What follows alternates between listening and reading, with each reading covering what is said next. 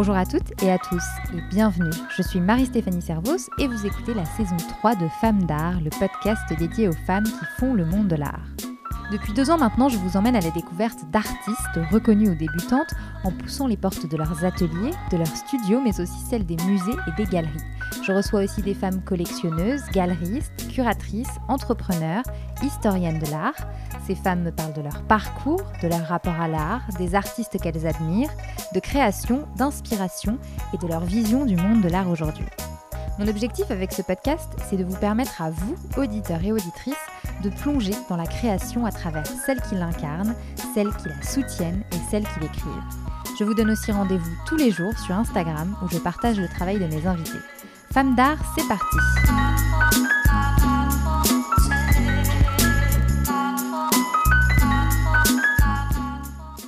Je suis ravie de vous retrouver pour ce tout premier épisode de Femmes d'art en 2022. Il est encore temps, alors je vous souhaite une très belle année qu'elle puisse être remplie de joie, de rire et d'étonnement, et bien sûr d'art, d'expo et de podcast, incontournables outils pour garder cet émerveillement constant sur le monde. Cet épisode de Femmes d'art a été enregistré en direct et en public au comité Jacqueline Marval début janvier à Paris, un lieu incroyable qui a accueilli le tout premier afterwork du club Femmes d'art de 2022. À mon micro, Camille Roux Buisson. Elle est la directrice du comité, dont l'objectif est de mettre en lumière l'histoire et les œuvres de Jacqueline Marval, une femme profondément moderne et pionnière, une artiste incontournable du début du XXe siècle. Proche des fauves, au parcours digne des plus jolis romans historiques, Marval est pourtant aujourd'hui assez peu connue. Pendant un temps, elle a même disparu complètement de l'histoire de l'art, alors même qu'elle bénéficie à l'époque d'une renommée aussi bien française qu'internationale. C'est un hasard et un coup de foudre artistique qui ont amené le père de Camille, Raphaël Roudy-Buisson, à redécouvrir cette femme il y a 40 ans.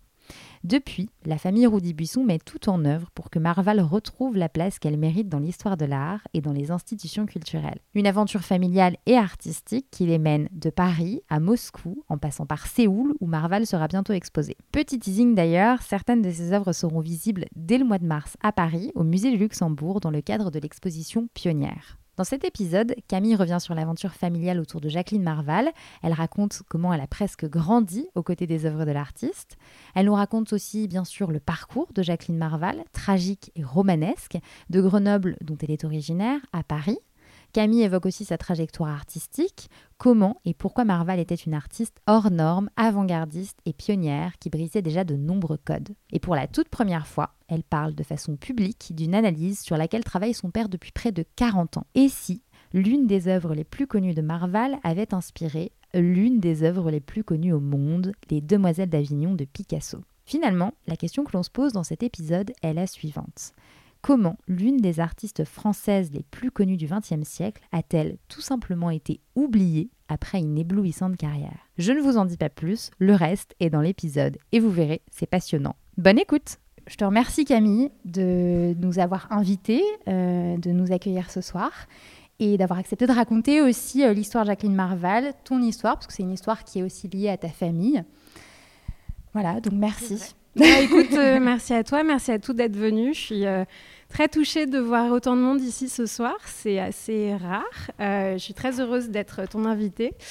Et je suis très contente de vous raconter cette histoire. C'est vrai que c'est vraiment une histoire de famille parce qu'en fait, euh, c'est mon père, Raphaël Roudy-Buisson, qui a commencé à collectionner les tableaux de Jacqueline Marval il y a une quarantaine d'années, quand il avait une galerie au Louvre des Antiquaires. Et à cette époque, ils vendaient encore les tableaux, chose qu'on ne fait plus aujourd'hui. Euh, ici, c'est une association, donc nous, vraiment, notre but, c'est de la remettre en lumière. Et donc, oui, c'est vrai que Jacqueline Marval, elle fait presque partie de la famille. Quoi. Elle fait tellement partie de ta famille que tu me disais quand tu étais petite, euh, il y avait une œuvre de Marval au-dessus de ton lit. Ouais. Euh, il y en avait plusieurs dans ma chambre, à vrai dire. Il y en a qui sont ici, qui ont été dans ma chambre. les coquettes, qui sont là, euh, et aussi ce tableau avec les deux chevaux qui s'appelle La baignade, et d'autres que j'ai probablement oubliés. En tout cas, tu as, grandi avec elle Oui, ouais, ouais, carrément. Mais euh, tu bossais dans la mode avant de venir travailler ici avec ton père et autour de Marval. Qu'est-ce qui t'a poussé à faire ce choix? Écoute, j'ai toujours eu un pied dans l'art, un pied dans la mode. C'est vrai que au début, tu vois, peut-être en étant adolescente, j'ai un peu rejeté euh, tout ce, côté Jacqueline Marval et ce avec quoi j'avais grandi. Euh, la mode m'intéressait énormément et euh, c'est quelque chose que j'ai voulu poursuivre. Donc j'ai travaillé pendant trois ans en agence de communication. J'ai organisé des défilés et j'aimais beaucoup ça, mais c'est vrai qu'au bout d'un moment, la passion a repris le dessus. J'ai rejoint mon père au début en tant que marchand d'art. Euh, chose qu'on fait aussi. On a fait la Biennale de Paris de 2018 ensemble et ça a commencé comme ça. Et au début, Jacqueline Marval prenait pas autant de mon temps que ça. C'est vrai que c'était surtout les ventes d'œuvres d'art. Et puis petit à petit, euh, elle a pris de plus en plus de place. J'en ai appris beaucoup parce qu'il y a beaucoup de choses que je ne savais pas en étant plus jeune. Et, euh, et puis ouais, on a, on, a ouvert, on a ouvert le comité, on a recréé le site, etc. Donc c'est vrai que ça a pris ça a pris de l'ampleur. Hmm. Alors, peut-être juste pour revenir au tout début, en fait, donc ton papa, euh, il y a 40 ans, a découvert Jacqueline Marval parce que euh, donc il était marchand d'art. Oui, exactement. Euh, et il a commencé à la collectionner. C'est ça. Le premier tableau qu'il a acheté de Jacqueline Marval pour vraiment le garder, c'est celui qui est derrière vous, qui s'appelle Cendrillon, Retour de balle. C'est cette femme avec cette grande robe rouge. Et en fait, à l'époque, donc, il avait cette galerie au Louvre des Antiquaires et on lui apportait beaucoup de, tableaux de Jacqueline Marval euh, pour qu'il les vende. Il les vendait beaucoup à l'étranger.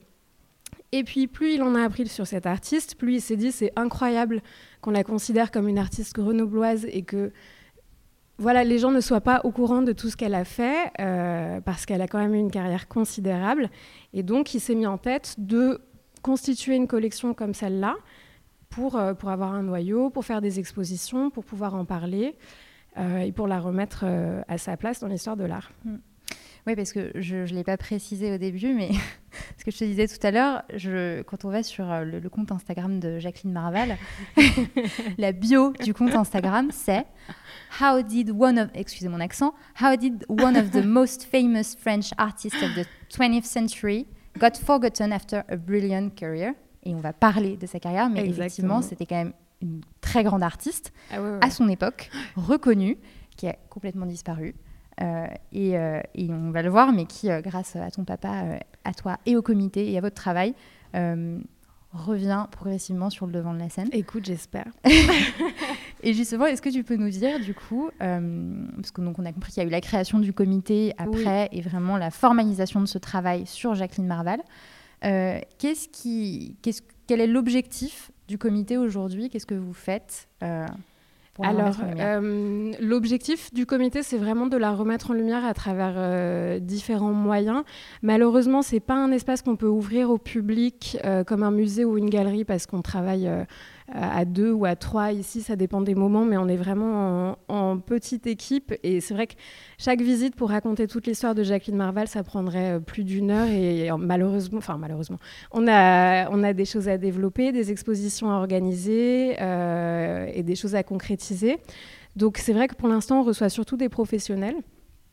Et, euh, et le, but, c'est voilà, d'envoyer toute la collection qui est ici, faire des expositions, euh, et puis en faire parler et vraiment lui rendre justice en fait en parlant d'elle. Parce que c'est vrai que comme tu disais c'est une artiste qui a une, une carrière considérable internationale et, et, qui a su s'imposer notamment en tant que femme à cette époque ce qui était quand même pas euh, chose aisée, voilà, comme on le sait.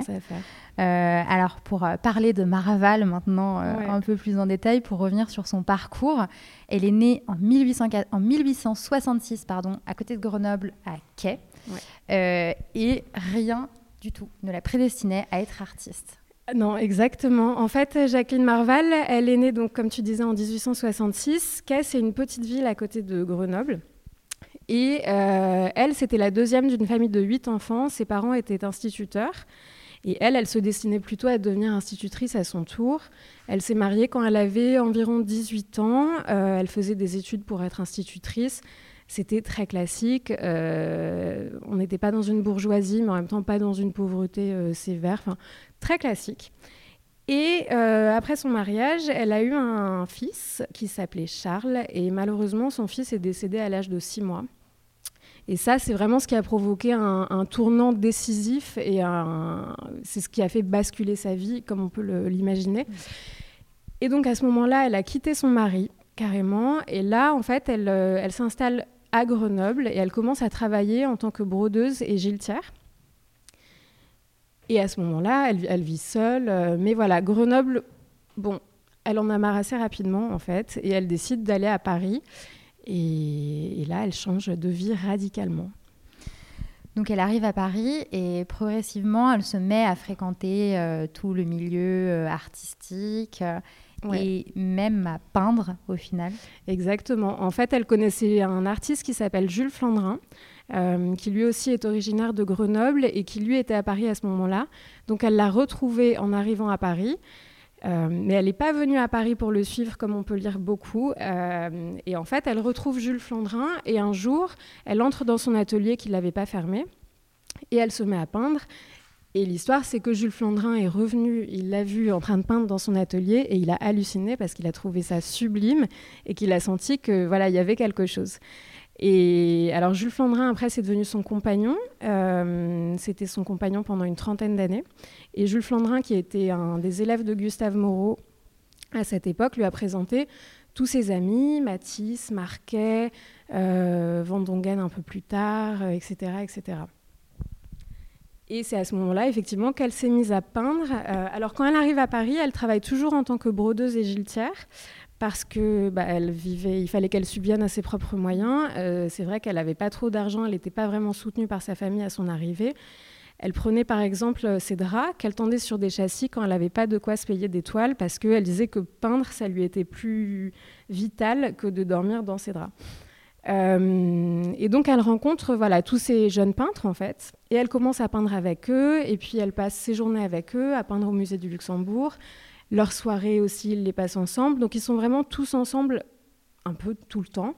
Euh, et c'est ça qui la, qui la pousse à peindre euh, encore plus jusqu'à ce qu'elle en fasse sa vie vraiment. Est-ce qu'il y a eu un moment où justement euh, on peut dire qu'elle est vraiment devenue, enfin pas devenue, mais où elle s'est vraiment mise à peindre que peintre, enfin, quotidiennement, à, en vivre aussi euh Alors, euh, je dirais autour de 97, 1897, parce que, ah oui, ce que j'ai oublié de dire, c'est que euh, quand elle naît à Grenoble, elle ne s'appelle pas Jacqueline Marval, elle s'appelle Marie-Joséphine Vallet. Et en fait, Marval, c'est la contraction du Mar de Marie et du Val de Valais. Euh, et en fait, quand elle arrive à Paris, c'est ça aussi qui marque une rupture avec sa vie d'avant, c'est qu'elle choisit de s'appeler Jacqueline Marval. Et là, elle signe en fait dès 1900, euh, non, ou 1897, oui, ses, ses, premières œuvres du nom de Marval. Donc avant, elle signait différemment. Voilà. Ouais, exactement. Ok. Euh, donc tout se met un petit peu rapidement à avancer pour elle, parce qu'en en, 1901, elle participe pour la première fois au Salon des Indépendants. Euh, c'est, j'ai lu en tout cas que c'était à ce moment-là que sa carrière, au sens euh, qu'on, l'entend, euh, démarre vraiment. Mhm. Et elle, elle montre notamment une œuvre qui est exposée ici. Oui. qui est juste là-bas. Ouais, l'Odalisque au Guépard. En fait, alors ce qu'il faut savoir, c'est qu'en 1900, Marval et tous ces autres jeunes peintres, tous proposent leurs tableaux au Salon des Indépendants et tous sont recalés. Euh, et en 1901, tous sont acceptés. Et donc Marval, elle expose une dizaine de tableaux, dont l'Odalisque au Guépard qui est là. Euh, et c'est là qu'effectivement, elle se fait repérer par Ambroise Vollard, qui était quand même le marchand à l'époque, euh, qui achète toutes les toiles qu'elle expose. Et après, elle, elle, commence à travailler avec lui. elle a travaillé avec lui quasiment toute sa vie. Et l'Odalisque au Guépard, c'est un tableau qui est très intéressant parce qu'en fait, euh, quand on le regarde bien et si on compare aux photographies et aux autoportraits de Jacqueline Marval, on se rend compte que ce nu, c'est un autoportrait. Et donc, euh, c'est un tableau qui date de 1900. Et dès 1900, elle réalise un autoportrait nu en tant qu'artiste femme. Euh, et puis, il faut quand même le faire pour, voilà, sans avoir peur de la critique, s'imposer comme ça. Et justement, qu'est-ce qui est dit d'elle et de son travail à l'époque euh Alors, euh, en 1900, c'est plutôt, elle, elle, est repérée et on en dit. Euh, les gens ne sont pas nécessairement choqués. Je ne sais pas dans quelle mesure tout le monde a réalisé que c'était un autoportrait à ce moment-là.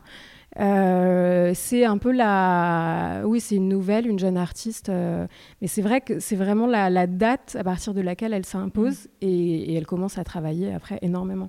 Donc elle va rencontrer des, des, marchands. Euh, voilà. Après, dès 1902, elle rencontre. enfin, elle travaille avec Bert Weil, qui avait sa mm. galerie rue Victor Massé juste derrière la cité Malzerbe. et puis après, avec Eugène Druet, etc. etc. Donc c'est vrai que c'est Ambroise Vollard qui lui a mis le pied à l'étrier, on peut dire, et qui l'a lancé. Et après, euh, elle a été euh, inarrêtable. Quoi. Alors, en 1903, elle peint Les Odalisques, euh, qui est un peu son chef-d'œuvre, dont on a une reproduction juste derrière nous, parce que l'original, enfin l'œuvre originale est conservée au musée de Grenoble. Exactement. et alors, ce tableau, il est juste incroyable. Et tu vas nous expliquer pourquoi Il a une histoire un peu particulière, ce tableau. Euh, alors effectivement, l'original est au musée de Grenoble. Nous, on a fait une reproduction ici parce qu'il euh, a une histoire tellement dingue que ça nous paraissait important de pouvoir la raconter en ayant le tableau euh, quasi au bon format, tu vois, un ou deux centimètres près. Et en fait, si on regarde, donc oui, comme tu disais, elle l'a commencé en 1902, elle l'a achevé en 1903. Elle le présente pour la première fois au Salon des Indépendants en 1903. Et en fait, si tu regardes les cinq femmes qui sont représentées sur ce tableau, euh, tu vois qu'elles ont toutes les cinq le même visage. Donc Marval peint cette scène de bordel comme ça, mais c'est pas du tout, euh, pas du tout comme chez Ingres par exemple où tu as des corps très euh, très sexualisés. Tu as vraiment la femme objet en porcelaine, etc. qui est là pour séduire. Là, si tu le regardes de plus près, alors déjà il y a les regards euh, de ces, ces, deux femmes à droite qui sont pas vraiment invitants. on voit bien qu'en tant que spectateur, on les dérange. Elles sont pas là en attendant un client. Elles sont pas là pour plaire du tout. Euh, donc, elle nous regarde vraiment mal. Et après, quand tu regardes les chairs, tu vois aussi qu'il y a toutes ces nuances de bleu. Et c'est vraiment pour marquer les veines sous la peau et la chair et le corps comme il est réellement. Et pas comme le corps d'une femme objet qui serait là dans l'unique but de séduire. Et donc ces cinq visages sont les mêmes et cinq fois, en fait, Marval se représente dans ce tableau. Et là où l'histoire va plus loin, c'est qu'en fait, euh, Marval et Picasso se connaissaient bien. Et en fait, quand on regarde Les Demoiselles d'Avignon de Picasso, on retrouve exactement cette composition. Alors évidemment, Les Demoiselles d'Avignon, ça reste euh, l'avènement du cubisme, etc. Mais c'est vrai qu'il y a quand même des liens qui sont étranges entre les deux, sachant que celui-ci c'est 1902-1903 et Picasso c'est 1906-1907. Euh, Je sais pas si tout le monde voit euh, de quelle œuvre on parle euh, Tout petit. Alors ça, du coup, ce dont on parle là, c'est une théorie, une analyse sur laquelle ton papa a commencé à travailler euh, il y a très longtemps, il y a presque 20 ans, non? Oui, oui, il y, a, il y, a, des années, quand il était à la galerie, en fait, il a repéré ça, il a commencé à travailler dessus. Et c'est vrai que c'est assez hallucinant quand tu regardes la composition. Tu retrouves la servante qui arrive du côté gauche. Euh, tu as cette femme qui est assise à droite, il y a beaucoup de liens de couleurs, il y a carrément l'ouverture des rideaux, la place centrale des fruits. Euh, voilà, il y a beaucoup de liens. On sait que Marvel et Picasso se connaissaient. Après, dans quelle mesure est-ce qu'elle aurait inspiré les Demoiselles d'Avignon Et surtout, pourquoi et comment euh, l'un est mondialement connu et l'autre est complètement oublié aujourd'hui. Tu Ouais, ouais, complètement. Et pour le coup, Picasso a jamais mentionné quoi que ce soit en ce sens.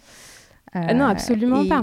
Non, non. Est-ce que justement, parce que donc, ton papa a écrit euh, toute une analyse euh, de genre 15 pages à ce sujet, que j'ai lu, qui est hyper détaillée, qui est hyper euh, enfin convaincante, ça, quand tu termines de lire, quand tu finis de lire ces 15 pages, oui, tu te dis, non mais ok, en fait, oui, carrément, c'est évident, est-ce que euh, vous avez euh, envoyé cette analyse euh, aux, ayants droit de Picasso Alors, à des personnes qui sont experts de son sujet on l'a, Oui, oui, on l'a envoyé aux ayants droit, on l'a envoyé au musée Picasso.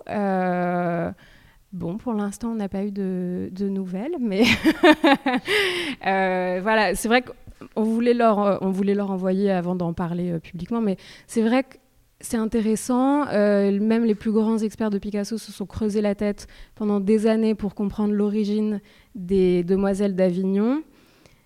Bon, comme celle-là a été oubliée, personne n'a pensé à cette mm. œuvre. Et ça va jusqu'aux deux femmes qui sont face à nous en regardant Les Demoiselles d'Avignon, qui sont en fait deux autoportraits de Picasso et dans lesquels on retrouve le regard exact de Picasso. Mm. Quand tu regardes un, autoportrait justement de Picasso qui s'appelle euh, Autoportrait à la palette, tu retrouves cette, ce même regard. Donc voilà, tous les critiques et tous les artistes à l'époque avaient peut-être pas perçu les cinq autoportraits de Marval dans ce tableau, mais il y a des chances que Picasso, lui, mm. l'ait vu euh, et, s'en soit inspiré. Mm. Parce que, alors peut-être que je me trompe, mais tu m'avais dit qu'il me semble, il y a un moment donné où ils ont été exposés oui, exactement. Alors ça, c'est un peu plus tard, en fait. Donc Marval, comme je le disais, euh, elle, elle expose les odalisques en 1903 pour la première fois. Et après, les deux tableaux sont exposés ensemble en 1916 au Salon d'Antin, si je ne me trompe pas. Et euh, là, ils sont exposés ensemble. Et c'est la première fois que celui de Picasso est exposé. Donc on a quand même euh, un point de comparaison, enfin j'imagine pour les critiques de l'époque, ouais. ou les observateurs de l'époque, mais bon, à aucun moment, il y en a un qui euh, potentiellement s'est dit. Euh, Personne n'en a parlé, ou alors on n'a pas encore retrouvé ces, archives, mais bon, peut-être. Hein. en tout cas, affaire à suivre. Qu'est-ce que vous allez en faire de cette, euh, cette analyse? Alors, on va continuer d'en parler. C'est vrai que c'est vrai que c'est très important, entre autres choses, pour la reconnaissance de Marval. bon, en parler par, tu vois, par rapport à Picasso, etc. C'est pas ce qui m'importe le plus. Ce qui m'intéresse, c'est de montrer comment un article, un article, un artiste peut être euh, incroyablement reconnu mondialement aujourd'hui, et une autre qui a peut-être inspiré une de, ses, une de ses œuvres, si ce n'est l'œuvre la plus connue, euh, elle, elle soit complètement oubliée et elle mm. était complètement effacée de l'histoire de l'art. Mm. Et ce qui est justement assez dingue, c'est que, donc là, on l'a vu au fil de notre conversation, euh, euh, au final, elle, était complètement autodidacte, elle commence à peindre, puis elle commence à être vue, elle commence à être connue. Euh, et en fait, elle est même exposée outre-Atlantique, puisqu'elle est exposée aux États-Unis. elle participe à l'Armory Show. et elle est exposée aussi au Met, à New York. Ouais, un peu plus tard. En fait, la première fois qu'elle est exposée aux États-Unis, c'est à l'Armory Show en 1913. C'est le tout premier Armory Show et il est extrêmement important parce que c'est là que le public américain découvre l'art moderne français, le cubisme, euh, voilà.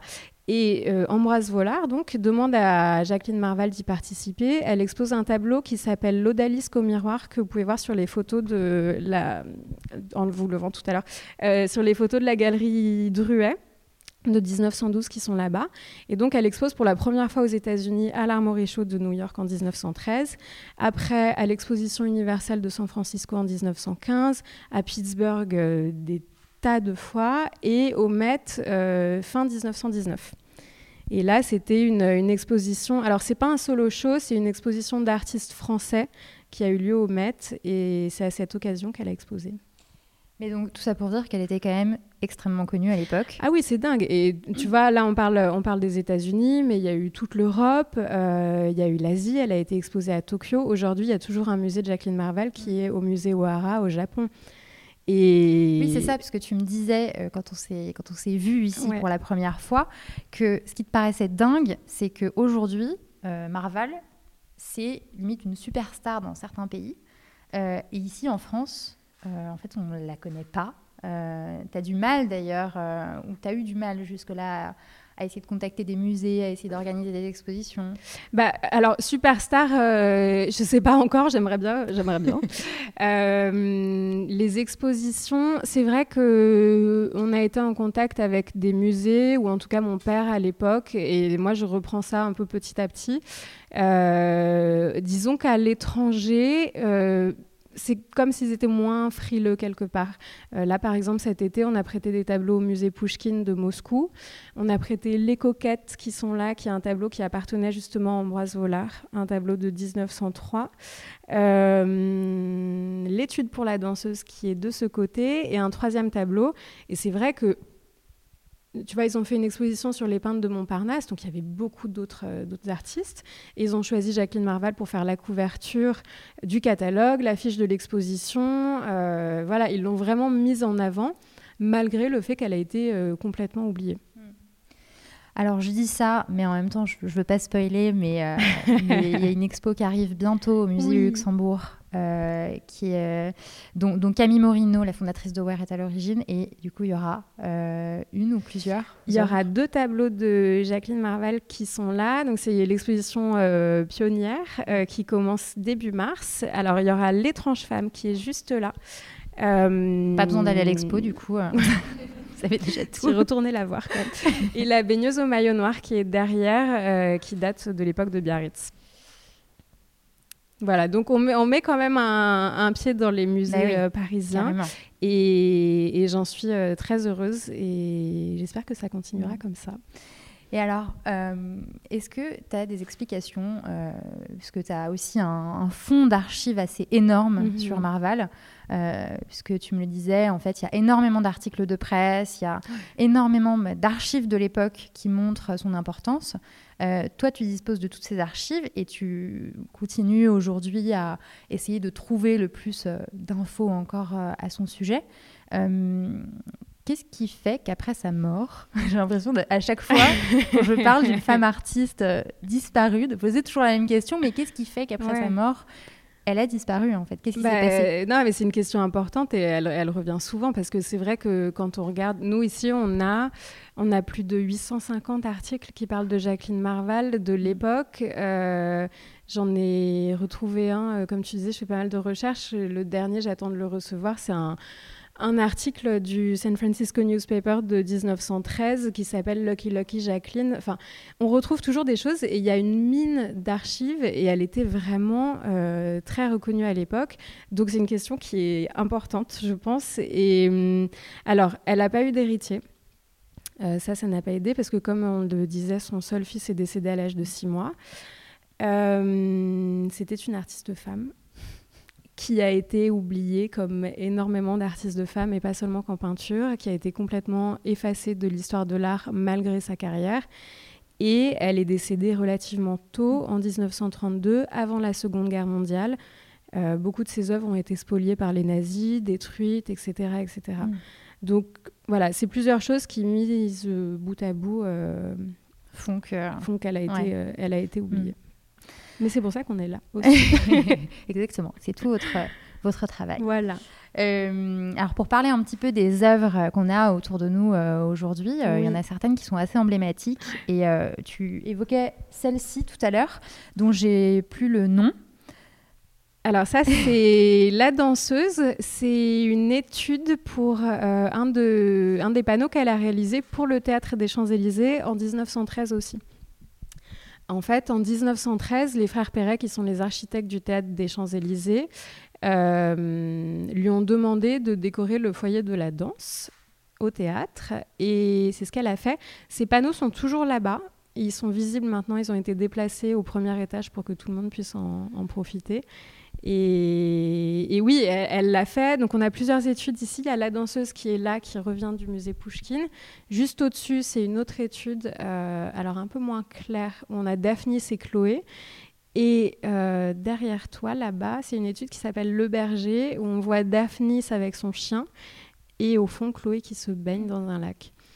Daphne, c'est Chloé qui est un, ballet russe. Exactement. Et alors, en fait, euh, Jacqueline Marval a choisi de raconter cette histoire dans le foyer de la danse parce que dans le foyer de la danse du théâtre des Champs-Élysées, comme dans beaucoup d'autres euh, opéras, il y avait des problèmes de prostitution, de pédophilie, euh, et j'en passe. Et Jacqueline Marval, en fait, elle raconte l'histoire de Daphnis et Chloé, qui est une histoire d'amour entre deux adolescents, pour quelque part piquer tous ces vieux messieurs qui n'avaient rien à faire là, pour leur dire, bah, ce n'est pas votre place, euh, et les histoires d'amour d'adolescents se passent entre adolescents, et sûrement pas avec vous. Et d'ailleurs, euh, je, je, m'étais noté ça, euh, Paul Jameau, qui euh, écrit à ce sujet à l'époque, puisque, dit-on, des vieillards qui croient que l'argent leur attribue des droits et des mérites viennent ici en conquérant, ces murs les avertiront que la nature ne se plaît pas, ne se plaît à unir que la jeunesse avec la jeunesse. C'est exactement ça. Et, et c'est, ça montre aussi son, caractère et le fait qu'elle n'ait elle pas peur de dire les choses et de les montrer. Euh, elle avait absolument pas peur de s'attaquer aux mécènes du théâtre à cette époque. Et, à tous ces, riches euh, vieillards, mm. comme le dit Jeannot, en, leur, en leur mettant ça sous les yeux. Est-ce que tout le monde les a compris? On sait ça, on sait pas. Mais en tout cas, elle n'avait pas peur de le dire. Mm. Et ça, c'est déjà dingue quand on sait qu'à l'époque, c'était pas si évident pour une femme euh, de pouvoir euh, dire et s'exprimer. Euh, il y a d'autres œuvres qui ont été réalisées à Biarritz parce qu'à partir des années 20, elle, elle va régulièrement à Biarritz, qui a une importance du coup particulière pour elle. Exactement. Alors en fait, la première fois qu'elle y va, c'est avec euh, Flandrin, donc qui était son compagnon à cette époque, et après elle y allait très très souvent. C'est vrai qu'au début des années 20, c'est déjà une artiste qui est très établie. Euh, elle s'assouplit un peu et elle passe plus de temps à Biarritz à profiter euh, du beau temps, de ses amis. Elle y allait beaucoup avec son ami Paul Poiret, qui était un couturier. Euh, et donc, c'est vrai qu'on a pas mal de, tableaux de Biarritz ici. Alors, le plus grand tableau de la plage de Biarritz, il est au musée de Nantes. C'est un tableau qui fait 4 mètres sur 2, euh, qui est assez impressionnant, que je conseille à tous et à toutes d'aller voir. Et ici, on a euh, La baignade, qui est là, ce tableau avec les deux chevaux, enfin les deux personnes qui se promènent à cheval dans l'eau. Euh, sur la plage. Euh, celui-ci, c'est un tableau qui appartenait à Henri Sauvage, qui était l'architecte de la Samaritaine à l'époque. Et alors, il y a la fameuse baigneuse au maillot noir qui est derrière, qui représente vraiment ces, baigneuses euh, de Biarritz à cette époque. Et alors, il y en a d'autres, mais qui sont dans les autres salles, où on voit voilà, toute cette foule qui se, qui se baigne. et c'est hyper intéressant parce que ça ça traduit vraiment toute l'époque euh, à ce moment-là.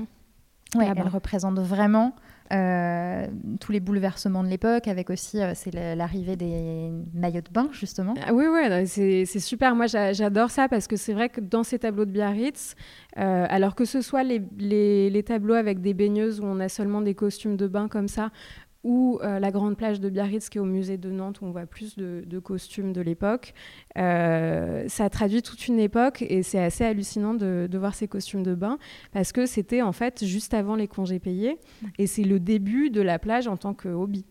Les gens qui partaient en vacances euh, à la plage. C'est ça. Carrément. alors, tout ce travail que, que, tu fais autour de Marval, euh, ça demande aussi énormément de temps et, d'investissement. Et moi, je voulais savoir comment tu travailles concrètement pour aller, par exemple, récupérer ces archives, pour aller euh, essayer d'identifier les œuvres, parce qu'il y a aussi beaucoup d'œuvres aujourd'hui qui sont dans des collections ou, mhm. qui sont, euh, on ne sait pas forcément où elles sont. On en cherche. mais voilà, et tu essayes de les identifier pour essayer de reconstituer vraiment toute son œuvre? Oui, exactement. Je travaille euh, aussi sur le catalogue raisonné tome 2. Donc, euh, c'est beaucoup de, de recherches. Alors, le problème, c'est que parfois, on a des tableaux qui ont été vendus il y a des dizaines et des dizaines d'années mm. dont on n'a aucune trace. Euh, maintenant qu'on commence à se faire un peu plus connaître, il y a des gens qui nous contactent en me disant Voilà, j'ai hérité de ce tableau il y a 30 ans, le voici. Et c'est vrai qu'on retrouve des tableaux comme ça. En ce moment, ça arrive une fois toutes les semaines ou une fois toutes les deux semaines. Donc euh, c'est hyper encourageant et c'est super excitant. Et euh, pour les archives, on a fait beaucoup de, recherches, on continue. Et puis parfois, un peu par hasard, on tombe, euh, on tombe sur de nouveaux articles. Et qu'est-ce que tu, tu, souhaites pour Marval? C'est quoi ton, je sais pas, ton, ton rêve ultime pour, pour, son, pour son travail, pour elle? Alors, euh, moi, je souhaite qu'elle soit reconnue euh, comme les artistes euh, qui étaient ses amis à l'époque et avec qui elle passait sa vie, c'est-à-dire Matisse, Van Dongen ou alors Picasso, dont elle était un peu moins proche. Mais elle mérite vraiment cette reconnaissance et les, gens. je voudrais que, les gens connaissent son histoire, alors même si c'est dans les grandes lignes, mais que les gens savent qui elle est. Euh, parce qu'elle le mérite. Et, et nous, on veut partager ça avec le plus de monde. c'est vrai que c'est une passion depuis, personnellement, depuis que je suis petite, parce que comme tu disais tout à l'heure, j'ai grandi avec elle. Mais voilà, je veux vraiment partager son histoire et la faire découvrir au plus grand nombre possible.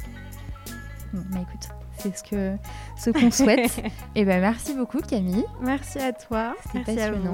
Et voilà, Femme d'art, c'est fini. Merci beaucoup d'avoir écouté cet épisode. S'il vous a plu, n'hésitez pas à lui mettre 5 étoiles sur votre plateforme d'écoute préférée et à laisser un commentaire. Quant à moi, je vous dis à dans deux semaines pour un nouvel épisode et à tout de suite sur le compte Instagram de Femme d'art.